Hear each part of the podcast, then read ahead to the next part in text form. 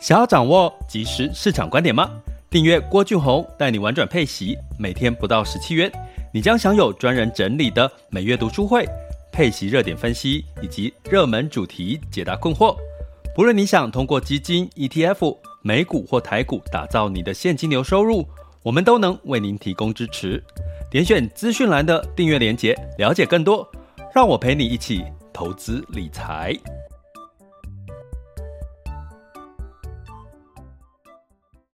这里是完全配息笔记投资讲白话，一个从投资人角度带你一起掌握全球市场的脉动，分析配息标的、美股、台股、A 港股及时热点，陪伴你不再害怕市场涨跌的风险，一起稳健财富成长。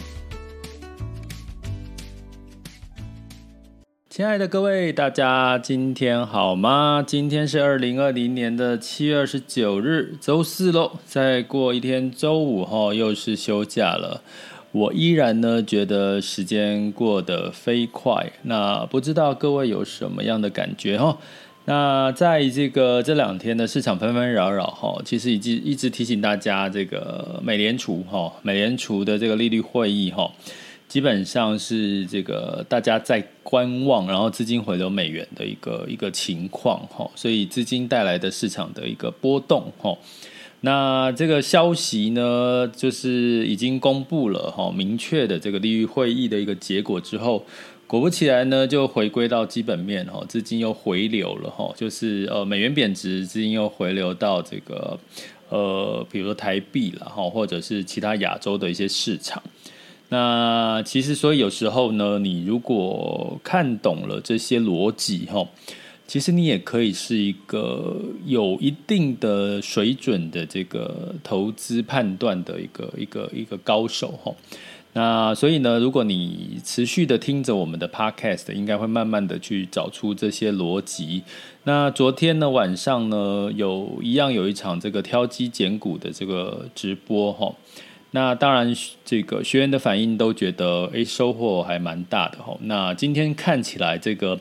整体的这个挑机减股的这个绩效，应该表现也都相对的亮眼。那照惯例呢，今天跟各位一样分三个阶段哈。第一个阶段就是我们的主题，解读一下我们这个美联储利率会议讲了什么哈。那资金转向了吗？市场再度回归到财报亮眼的瓶盖股哈，但是它的优势在接下来的。第三季还在吗？哦，我们稍微来这个点评一下哈。那第二个阶段讲一下这个七月二十九日今天的全球市场盘势，好轻松聊的部分。那第三个阶段呢，就是大家可以分享交流哈，目前的市场上面的一些看法。那昨天其实我被问最多的题目是什么？就是有关这个越南呐，哈，包含这个什么时候进场啦，还有这个最近的 A 股。的这个状况哈，但是其实今天的疑虑应该大家可以稍微解除，因为我跟各位提过，其实资是因为资金带来的一个市场的波动。那现在如果资金转向回来了，那你可以看到这个市场可能会不会有一些落后补涨的机会。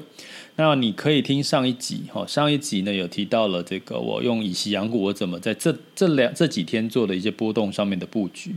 那在之前呢，你要知道瓶盖股我对 iPhone 十三发表的这个这个概念的这个节奏哈，这个。这个股价节节奏的一些看法，你可以去看 iPhone 十三，我已经记不得是哪一集了，因为太多集了哈，所以大家回去，我的主题就是有 iPhone 十三那一集，大家可以回去看一下哈，或者是我今天跟各位稍微聊一下瓶盖股。那先跟各位解读哈，其实为什么我们要用这个郭俊宏带你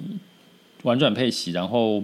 呃，其实陪你一起投资理财，其实有一个很重要的关键是，像今天解读这个美联储的利率会议的过程当中，你会看到媒体哈，如果你只是看新闻报道，你会看到了我看到的几篇媒体报道，居然是告诉我们说，诶，这个美联储其实仍然维持货币宽松哈，没有要去做这个所谓的缩减购债哈，是持续宽松一个鸽派的一个看法哈，这是一般的媒体写出来的。可是呢，如果你今天听我讲，它里面的这个原文里面提到一个点，其实它已经开始在预告，它要减少购债了。它其实不是不今天的这一次的利率会已经不是告诉你，它还是在一个呃不减少购债的状况，它其实已经预告减少购债这件事哈，所以我等下会来讲。所以真的鼓励大家，就是其实现在的媒体操控了我们的所有的思维，真的，我必须很严重的讲，其实媒体在影响我们的很多的决策跟思维哈。可是很多的媒体背后的操纵者，其实是很多的公关公司。或者是网红，或者是不同的一个呃目的性的一些那个可能性哈。那所以呢，你要学会，我觉得那有时候哈，呃，水能载舟，亦能覆舟，它是一体的两面。如果你善去适度的去了解这个媒体的这个特色哈，其实你就可以掌握到一些市场的脉动。所以我透过这个社团哦，Podcast 是一个一个我呃每天可以跟你们及时解读一些事情。另外一个呢，社团。呃，跟我们的这个呃学员群里面 VIP 学员群，我们也都会提点到这个新闻简报里面。教你们去怎么去看出里面的真相哈，那这个部分我觉得是在训练你们对解读媒体的一个逻辑哈。那大家有兴趣的话哈，就是订阅我们的这个 podcast 哈，这个把 podcast 按关注了哈，就会随时接到通知。那另外呢，你可以透过我的郭俊宏带你玩转配息粉砖的 messenger 去呃加入我们的这个申请制的社团哈，要申请的哦，不是不是就是加入就就就可以加入哈。那另外呢，你当然有可以就是点选我们的这个我的头像，或者是你现在看到的这个赞助方案哈，呃，然后呢就是去了解我们这个呃给你即时操作观点的这些订阅方案的一些内容哈，让郭老师三百六十五天陪你一起投资理财。那欢迎你加入哈，那也欢迎我们今天的这个 VIP 的学员群里面哈，那我。开始今天的第一段主题，还提醒大家哦，我们第三阶段才开放大家交流、分享、发问哈。因为我在讲的过程当中，一直有人就是按举手了哈，所以还是要提醒一下大家，我们在第三阶段，现在第一阶段。好，那我讲一下这个呃，美联储哈，他在昨天的这个文章里面呢，到底提了什么哈？他其实哈，他提到在。利率的决策，它维持在基准利率零到零点二五哦，而且每月每个月还是有一千两百亿的这个说购债规模不变。好，这个不变哦，好，但是呢，他已经在他的这个文章当中呢说说了一说了一句话哈，他说他声明稿已经提及哈，委员将开始评估相关进度。这是在他原文里面提到的哈，就是经济活动已经朝先前购债的这个前瞻指引发展，也就是说，经济活动其实是有在好转。哦，虽然他第一句话是说基准利率不变零到零点二五，跟每个月一千两百亿购债，也就是货币宽松这件事情不变喽。所以你看到有些媒体就解读这这段话是哦，目前还是鸽派不变。可是他的整段文章里面最后提到，委员将开始评估。相关进度，也就是说，他开始在准备下半年。我们在之前的机构预估都是在下半年或明年在准备要减少缩减购债。哈，那所以呢，不是先升息哈，大告诉大家进度就是说先缩减购债，就是刚刚讲到每月一千两百亿这个购债规模。缩减，那缩减代表资金释放的这个动能呢，就减少了哈，是这个概念哈，所以它就视同其实它是在做缩减的动作，已经开始评估，所以其实你真正要解读市场，它已经开始 taper 了，已经在喊话了，这个意思哦，不是说他还是维持鸽派，已经在喊话，可是这件事情呢，其实是如。外界的预期，其实大部分的预期就是在这个时候开始喊话，那大概在十二月到明年年初开始减少购债。所以没有太大的问题，好，我们整体的解读来讲没有太大问题。可是呢，同时他也公布了哈，他会做两件事，因为你如果缩减购债，会造成第一个，你在前两天看到了美元回回流美元嘛，哈，资金回流美元。第二个呢，债券的这个所谓购债减少购债，它货币这个缩紧之后，会不会造成流动性的一个问题？哈，所以它其实也做了这个预告，两个措施。那这个措施这个名词太专业，我不讲，哈，不在 Podcast 里面讲，哈。那如果有需求，我应该会在这个我们的学员的这个方案里面的课程里面讲，但是也不见得。只要你知道说，其实他们其实在这个。流动性的措施里面呢，其实除了开始缩减购债，可是他们怕美元这个流动性的这个资金流动性的问题，它也做了一些流动性的一些一些呃措施，避免流动性太快的缩减哈。也就是说，它避免股市太快的一个修正，短期的波动加大。好，这个消息一出来，我们就可以解读什么？解读哦，终于哈，我们可以稍稍的安心。七月接下来哈，就等待下一次的这个利率会议再看。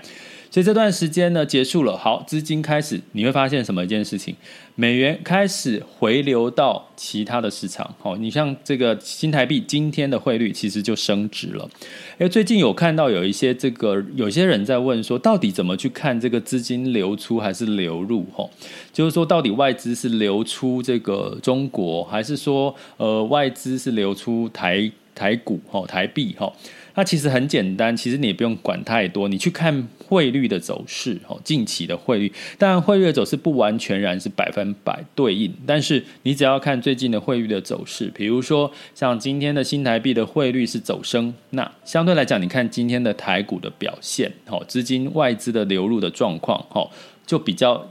呈现的比较明确的一个正相关。那相对来讲呢，其实 A 股、港股今天的表现也不错。你会看到这个资金的这个北向资金的流入也是开始出现了正流入。所以呢，在这个情况呢，你可以用这个汇率的变化来表来来观察哈。那我们在这个第二阶段，等下会讲到汇率的一个状况。所以好，那资金回流喽。好，这个利率会议结束，资金回流回到哪里？回到基本面好的地方，那刚刚好呢，在昨天晚上，苹果公布了它的成绩。哈，我有跟各位提醒过，哈，你要看财报，看所有的经济数据。如如果说跟预期，我们的一般机构预期的数字一样，那没有看头，市场不会有太多的表现。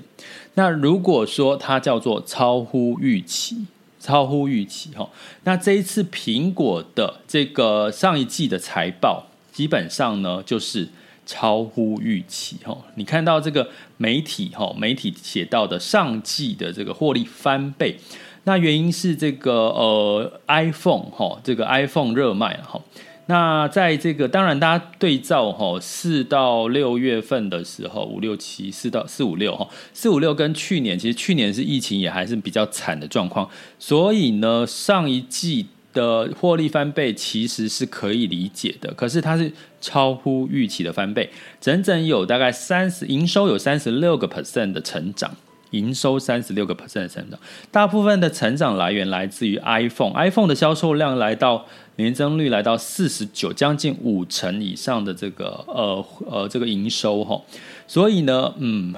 基本上呢，呃，以去基本上应该大，我至少就有贡献一部分了哈。应该在座的各位，呃，很多人应该也都有贡献的一部分这个部分哈。所以基本上呢的获获利超乎预期呢，其实对它的上游瓶盖股肯定有一些影响。不过值得留意的是，诶，苹果也发出了一个声明，他说啊，他说。iPhone 出现晶片荒，哈，iPhone 出现晶片荒，甚至呢，这个 AMD，哈，这个呃超伟呢，基本上哈也出现了这个晶片荒，哈。好，那你会想说，诶，那基本上出现晶片荒，大家想到苹果就想到台积电，对不对？那其大家看一下今天台积电的股价，其实没有表现涨很多哦，好像只涨了一块钱哦。我现在先看一下好了，虽然等一下才讲台积电的这个。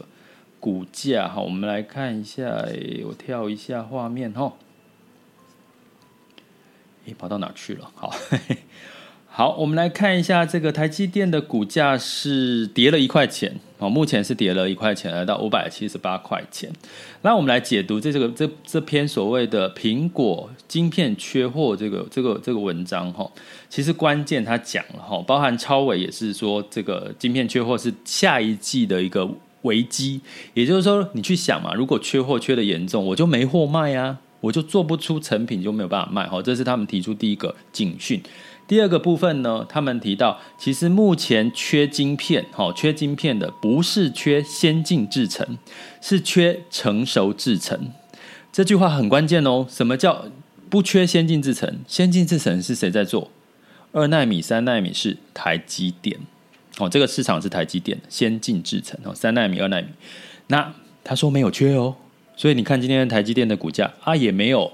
表现很好哦。可是他说成熟晶片，请问成熟晶片是什么？举个例来讲，联电。哦，这种八奈米啦，这种比较成熟的这种这种，一般用在其他的成熟性的这个，所以它会用在哪里？像 iPad 哦这些的产品，好，那所以呢，这个晶片成熟晶片会冲击这个 i 一样会冲击到 iPhone 跟 iPad 的一个销售，所以关键啦。补库存行情还记得吗？我们在电子股半导体一直提到补库存行情，其实在第三季还是存在。可是呢，如果你加上这个苹果的超微的说法，先进先进的这个这个制成的晶片跟成熟晶片，哪一个比较会受惠？不缺的是成熟冰晶片，成熟晶片。我刚刚举个例，就是联电是属于成熟晶片哈。所以从这边你就可以看出，我要跟各位讲的是说。其实整从整体的这个呃瓶盖股的这些资讯来讲，哈，应该整体的瓶盖股以台股的部分还是会受惠，包含苹果本身应该还是在新机发表前还是会有一些不错的行情的机几率了哈。但是呢，相对来讲，你如果要解读说为什么今天苹果财报业绩财报创新高，超乎预期，可是台积电却反而跌了，目前是十二点十五分，台积电跌，我不知道收盘会怎么样哈，但是。可是你去观察一下先进制程的这个半导体的这个公司表现，就真的不一样哈。所以呢，我要跟各位讲，其实有时候学投资理财看市场，其实你只要懂得逻辑，很多事情都可以很容易看得清楚。你不不一定要去听很多专家在讲很多那种呃怎么讲很专业的名词哈。所以我们在这个频道希望带给大家，就是用很简单哦，很简单的这个。有逻辑很白话哈的投用投资人的角度告诉你，你去怎么看待哦？原来接下来的市场为什么前几天的波动，我们可以我先给各位一颗定心丸，在现在的市场利率会议结束了，我们开始资金回流，我们回到基本面要看哪里？下接下来就看什么？如果是以科技股，不就是美股跟台股吗？那你怎么去挑选优质的标的跟这个市场的热点？其实我们在昨天的课，你没有参加昨天的课程。真的很可惜，但是我们还是会开放。可是你要用原价，你如果接下来要上课就要原价买了，好吗？不好意思，那也跟昨天呢没有来连得上直播间的这个学员说声抱歉，因为我昨天晚上哦，就是直播完很累的之后呢，就很多的学员跟我说，老师我没有收到信，没有收到直播连接。我说哈，可是它都是系统自动发信的，我真的也不知道啊，所以所以呢也只能请你们回听，好吗？就是这个回听，那回听的时间，我希望能够让大家在这两天，最晚周六了哈，因为我要这个后置一下哈，那就请大家见谅一下哈。那所以呢，这个在近期大家要做的功课，最后提醒大家一个结论，其实资金还是会回归到基本面哈，这个资金的这个呃影响还是持续宽松，至少在第三季，但是要留意第三季之后，它相对低基期的效应就会开始减少，所以关注在这个财业绩财报亮眼的相关的产业，好，这边提出来，今天提出来是瓶盖股的一个概念，其实都会可以哈持续去做功课。那已经不是是全面普涨的一个行情了，而是你要适度的去找到相对应是这个呃市场业绩题材表现以及有被这个资金关注的一些热点，基本上朝这个方向准备就没错了哈。好。那这就是我们这个第一阶段的主题吼，接下来进入到我们二零二一年七月二十九日的全球市场盘势轻松聊。好啦，那在这个轻松聊之前呢，一样要提醒大家哈，就是你可以呢这个点选我的头像，或者是点选这个赞助方案链接，或者是到我的文字叙述里面呢，呃，Podcast 的文字叙述去呃查找呢有关订阅专案的链接哈，里面有详细的介绍。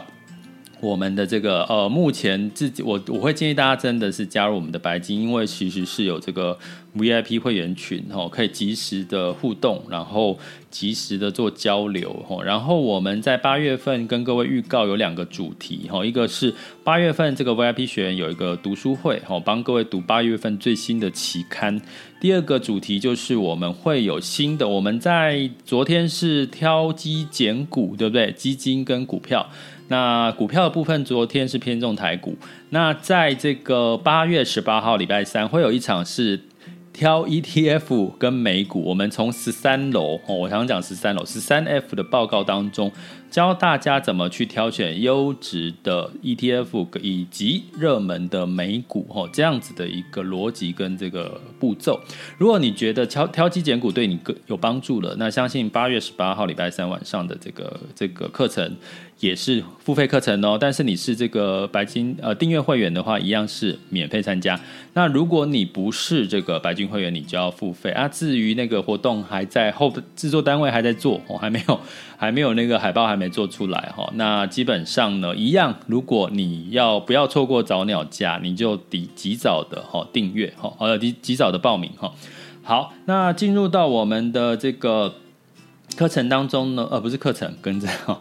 那进入到我们周三的部分呢，美股的美联储呢公布了利率会议跟说明呢，刚刚有提到基准利率维持在零到零点二五不变哈。那但是呢，已经预告了这个 taper 这个说要减少购债了哈。的一个预期了哈，所以整体呢，他们的一个原因呢，在消减购债前，他们还是在观察所谓的就业市场还有改善的空间，也就是说，目前的失业率他们还不满意哈，所以呢，在整体哈，在这个在美股道琼 S M P 五百下跌了零点三七跟零点一百分点，纳斯达克上涨了零点七个百分点，那纳斯达克当然是因为最近的科技哈财报周科技股的一个一个呃不错的亮丽表现的一个一个影响。讲哈，那欧股呢全线收高哈，因为整体的企业财报哦也应该预期是不错的。那在这个美联储的因素消弭之后呢，泛欧六百上涨了零点六六百分点，德法英上涨了零点三三、一点一九跟零点二九个百分点哦，所以欧股是普遍全面普涨的一个状况哈。那在昨天的台股周三呢，其实航运股是下杀的比较严重吼，那曾经一度跌了三百五十点，那中场是下跌了一百三十四点。那昨天呢，在这个 A 港股因为跌升之后呢，也稍也开始反弹了吼。今天其实反弹的幅度更高吼。那这个香港昨天是反弹一点四，然后创业板反弹一点六。那刚台股是下跌零点七八，日经指数下跌了一点三九。那我们来看一下。今天的这个呃雅股的走势，今天呢，这个台湾加权指数目前上涨了一百七十五点，哈，上涨的幅度是一点零二 percent。那在台湾加权指数呃不更正哈，那在这个恒生指数是上涨了二点七四个百分点。呃，这个上证指数上涨了一一个一点零四个百分点，深圳指数上涨了二点四个百分点，创业板其实涨更多了哈。那日经小涨了零点六四，南韩小涨零点零七哈，所以今天算是这个 A 股跟港股的大反弹呐。那台股呢，其实因为台积电现在是跌两块钱来到五百七十七，我刚刚已经讲了很重要的一个关键哦，不要再问我为什么台积电反而没有涨，因为瓶盖股反而苹果好，反而台积电没涨，因为他说缺货啦，可是不缺那个。先进制程呐，所以代表它有先进制程的库存哦啊，那个成熟制成是什么？是什么标的呢？自己去找哈，自己去做功课了哈啊！拜拜托，哎，那个第三阶段才有发问哈，不好意思，那个小明同学好。那在这个部分就是这个目前的雅股的一个现况。那我们再回来，好，那哎，抱歉，跑掉了。很会跑。那在那个能源的部分呢，布兰特原油是上涨了零点五个百分点，来到每桶七十三点八七的美元哈。那估计呢，其实油价的需求是变强的哈。那其实如果你有上到昨天的这个挑挑机减股，我先跟各位分析的市场有提到原油的这个市场的这个后续的这个获利的展望哈，记得回听好吗？那在金价的部分呢，这收涨了零点四八 percent，来到一千八百零八美元每盎司。美元呢，呃，相对来讲，哈，就是呃，差不多是走低了，哈，周三就走低，来到九十二点二七，但是还是在九十二，哈。然后美元兑换台币目，呃，在昨天是二十八点多，目前好像有有稍稍的回落到二十二十八以下了，哈。那美元兑换人民币是六点四九，哈，其实之前有到六点五多，现在六点四九。好，其实有稍稍的回落，代表美元开始走弱，资金开始回流到哪里？回流到这个呃刚刚提到的这个呃其他的哦原本它该待的市场哦，比如说雅股了哈。好，就是回归到基本面的看法哈，所以你只要能够掌握，其实真的你就不会太多的恐惧害怕，你才会做对决策，才会做对决策，这才是最关键的哈。就是要跟各位讲哈，好，所以这是我们今天的这个全球市场盘势的轻松聊。好，那这个接下来呢，就开放大家哦可以交流分享的时间哈。目前时间是十二点二十四分，还有一点时间。那现场有两千三百人，以及我们的 VIP，你们好，我爱你们 VIP。那这个接下来呢，你们都可以发问。可是我觉得好像 VIP 都比较都完全比较害羞，反而不是 VIP 在发问哦，很有趣的一个状况。好，那如果你对今天的内容有什么想了解或分享交流的，都可以问哈，或者跟今天主题没关的也没关系哈，都可以问。那在这个同时呢，已经可以举手喽。那在这个同时，我也跟各位再分享一下，就是目前的呃，我们可以哈，除了我们接下来会有比较多的一些主题的一个方式来跟大家互动。来，圣杰，好，嗨，嗨，圣杰，老朋友，想请问一下，你刚刚说，嗯，就是回到。看什么标的都要回到基本面，那回到基本面的的定义到底是要看什么东西啊？啊，基本面就财报啊，哎，其实不是说看，看对，是是，我又指的是第三季哦，哦，第三季接下来其实基本面是比资金面更重要，对，看资基资本呃基本面，我们一般有三个面向，一个叫资金面嘛，就资金的筹码哈，啊，第二个叫做信心，信心就是现在投资人有没有信心，哦，有没有对市场有信心？如果市场明明基财财务公司财务好，可是没信心，一样呢，可能大家就不会进场嘛。那第三个就是我们刚刚讲的基本面，基本面就是财报，对。那信心，信心就是投资人信心面这一点要怎么去做观察？呃，投资人信心面其实这个的确是相对比较抽象，但是我们通常会从，比如说第一个你的融资哦，融资的余额嘛，因为融资就代表大家更有信心，愿意去借钱去投资股票，这是一个。第二个呢，就是呃，这个所谓的散户的比例，比如说我们最常讲说，如果你在吃小吃面摊，或者是你在这个买槟榔的时候，那个槟榔摊的。的那个小姐都在看股票，那这就是代表代表市场其实是是连他们一般不太懂股票都也在关注股票，代表其实信心已经是已经到了一个一个一个几乎是快算顶点的一个状况，这是一般人可以观察的一个一个逻辑啦。嗯，之所以现在市场的信心就跟我们人民是不是手头有一点钱有点关系，是不是？就是跟市场上流动的现金量。哦，对，你刚刚讲一个重点，就是如果市场信心是很足够，你可能会看到股票赚到钱的人，比如说他就会带动房市或者是车市，因为有钱的人就会觉得啊，我赚了一些钱就去买换车啦、买车或者是买房之类，的确是有一些相关性的。对，没错。好，嘿，好的，老师可以分享刚刚成熟制程的标的吗？哎，我刚刚有提到一个类似的概念，你叫我们自己做功课。哦，对，我刚刚有举例联电嘛，联电就是属于前胜制程。对，你可以看到今天联电跟台积电的股价表现就完全是不一样的状况。对，对，所以其实很有趣。有时候如果有你，我觉得投资很多人会觉得很乏味，可是有时候你从这种市场用很故事性的去看待这些这些不同的角色哈，跟这个舞台哈，就各自的舞台在哪里，你就会觉得其实有时候投资也是一件很有趣的一个故事。对，而且能看到很多。很像这样的东西也会有，也会有这个公司或者什么的，就觉得蛮有趣的。对对对对，所以其实用这样来投资，可能会更觉得更有动力嘛，在投资、学习投资这件事上。嗯嗯，对，谢谢老师。好，OK，好，谢谢。好，没问题。好，那那接下来还没有人想发问的呢？想聊天或分享的哈，不一定是发问。那在一样呢，告诉各位哈，其实。就算你不加入我们的订阅专案也没有关系，呃，其实呢，我就算订阅专，我也希望大家就是每个月每个月的学习就好了哈。你可以试着一个月一个月学习哈。那目的是我希望大家可以就是跟上节奏了哈。然后呃，一些你不懂似是而非模棱两可的一些概念知识逻辑，都可以透过我们的订阅专案去帮各位去呃厘清一些事情哦，而不要再听太多的这个。点，好，我们举个例好了。我用这个举例来做一个我们今天的结尾哈。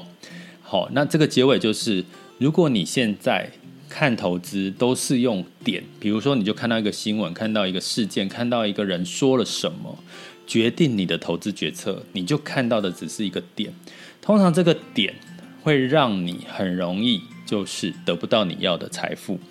当你开始慢慢学习，你学会看一个线，所谓的线就是说，你会看前因后果了。比如说我讲瓶盖股后，你开始会去看它的上游，去看它的这个呃这个财报哦，这个线哦，这条线会前因后果会长什么样？那恭喜你，你可能某种程度呢已经是。了解了，说，哎，投资一档，哦，投资投资什么，哦，该可以投资什么，你可能稍微清楚了，哈。可是呢，当你了解一条线之后呢，你通常都只有二择一的答案，你就会觉得是或不是。比如说，很多人跟我讲说，哎，那这个资金流入了，是不是股市就要涨？哎，老师说这档财报获利很好，那为什么它不涨？